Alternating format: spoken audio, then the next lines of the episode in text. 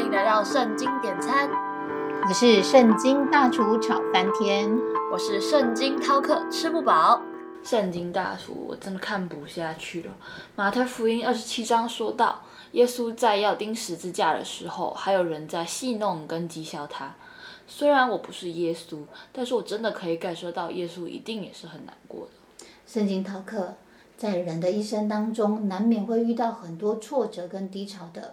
而既然你提到耶稣被钉十字架的故事，那我就用这个故事来跟你谈一谈，神是怎么样用一切不好的事情或者是状况来成为我们的生命的帮助的。那我们现在来上菜喽，马太福音二十七章三十五节到四十四节，他们既将他钉在十字架上，就研究分他的衣服，又坐在那里看守他。在他头椅上安一个牌子，写着他的罪状，说这是犹太人的王耶稣。当时有两个强盗和他同钉十字架，一个在右边，一个在左边。从那里经过的人讥笑他，摇头说：“你这拆毁圣殿，三日又建造起来的，可以救自己吧？你如果是神的儿子，就从十字架上下来吧。”祭司长和文士并长老也是这样戏弄他，说他救了别人，不能救自己。他是以色列的王，现在可以从十字架上下来，我们就信他。他倚靠神，神若喜悦他，现在可以救他，因为他曾说我是神的儿子。那和他同钉的强盗也是这样讥笑他。大厨别读下去了，宝宝心里苦，但宝宝不说。我真的太难过了，他们怎么可以这样对耶稣啊？其实啊，这整件事情真的需要从人性的角度来看，你才能解释这一切。在这个故事里面，一开始耶稣在罗马巡抚的面前，先承认自己是犹太人的王。我知道马太福音二十七章十一到十四节，耶稣站在巡抚面前，巡抚问他说：“你是犹太人的王吗？”耶稣说：“你说的是。”他被祭司长和长老控告的时候，什么都不回答。比拉多就对他说：“他们做见证告你这么多事，你都没有听见吗？”耶稣仍不回答，连一句话也不说，是以致巡抚甚觉稀奇。没有错，在这整个对话的过程当中，其实这个巡抚比拉多最惊讶的是，耶稣并不回答所有的控告。大主，我知道。按照罗马律法规定，被控者如果不为自己辩护，应给他三次机会，使他有机会改变心意，为自己辩护，然后才可以宣判。如果被控者一直不为自己辩护，那法庭就会宣告罪名成立。没有错，但其实，在以赛亚书五十三章七节也提到过，他被欺压，在受苦的时候却不开口。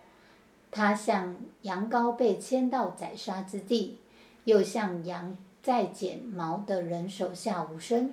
他也是这样不开口。这也就是说，耶稣米赛亚在受苦的时候不出声，也不为自己辩解，是因为当时没有人知道他是为了百姓的罪受苦。大厨，你这么说，我更难过了。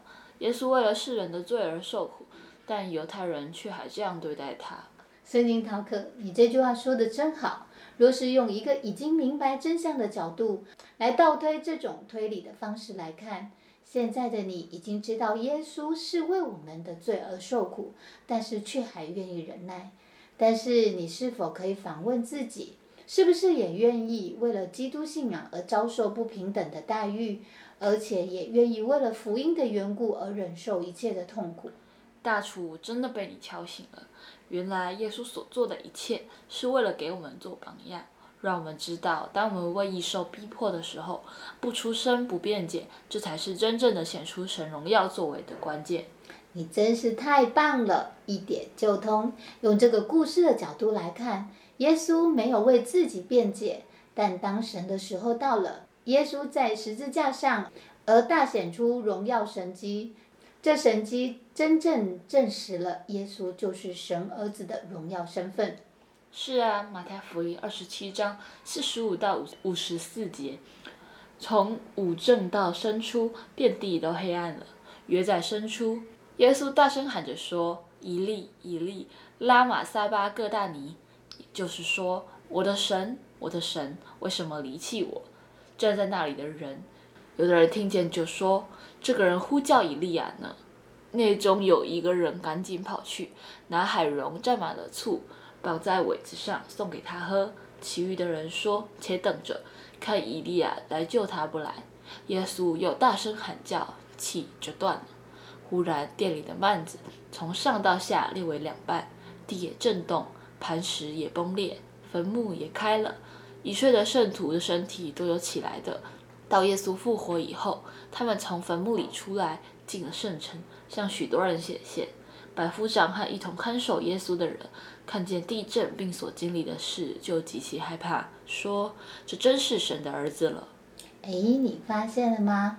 当这些人用言语想要刺激耶稣的时候，对他说：“你这拆毁圣殿三日又建造起来的，可以救自己吧？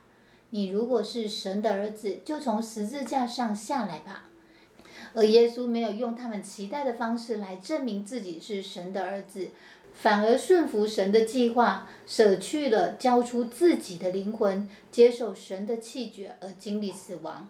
但就在耶稣经历死亡的时候，神反而大显神机，让圣殿的幔子裂开。这个幔子裂开，表达了上帝和世人之间的阻隔已经被除去了。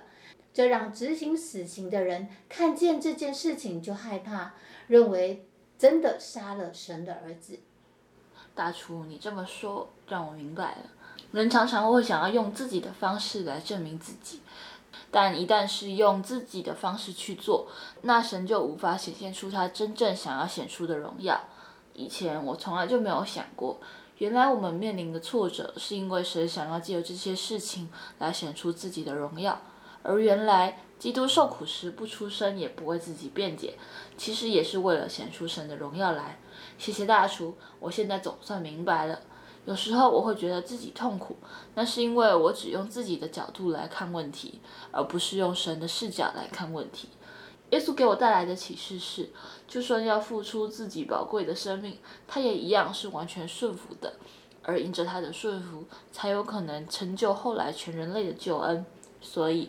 我从现在开始，无论遇到什么困难或挫折，我也一定不让自己再被负面情绪打倒。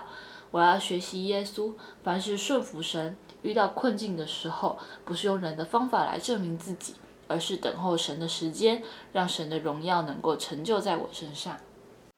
记得锁定圣经点餐，一起来找圣经大厨点餐哦。我们下回见啦，拜拜，拜拜。